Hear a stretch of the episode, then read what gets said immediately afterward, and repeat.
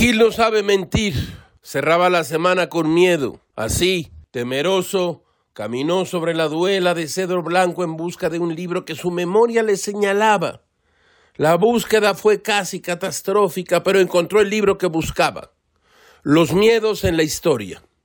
Una reunión notable de ensayos coordinados por Elisa Speckman Guerra, Claudia Agostini y Pilar Gonzalvo Aispur. Publicado por el Colegio de México y la UNAM en el año de 2009. Entre los ensayos, Gil hizo un paradero en este de América Molina Villar. Entre el miedo y la esperanza, la peste de 1737 y la mujer hechicera de San Pablo del Monte de Puebla. Una tableta de este ensayo.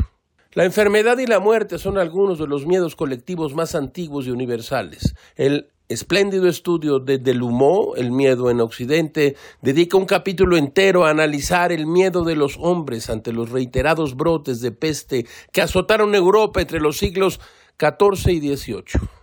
En el México colonial, el miedo de la sociedad ante las epidemias también fue una constante y se manifestó de diversas maneras mediante la realización de actos religiosos con misas, novenarios y procesiones, todos para mitigar la presunta ira divina ante el pecado de sus habitantes.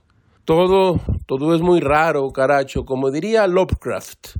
La emoción más antigua y más intensa de la humanidad es el miedo y el más antiguo y más intenso de los miedos es el miedo a lo desconocido.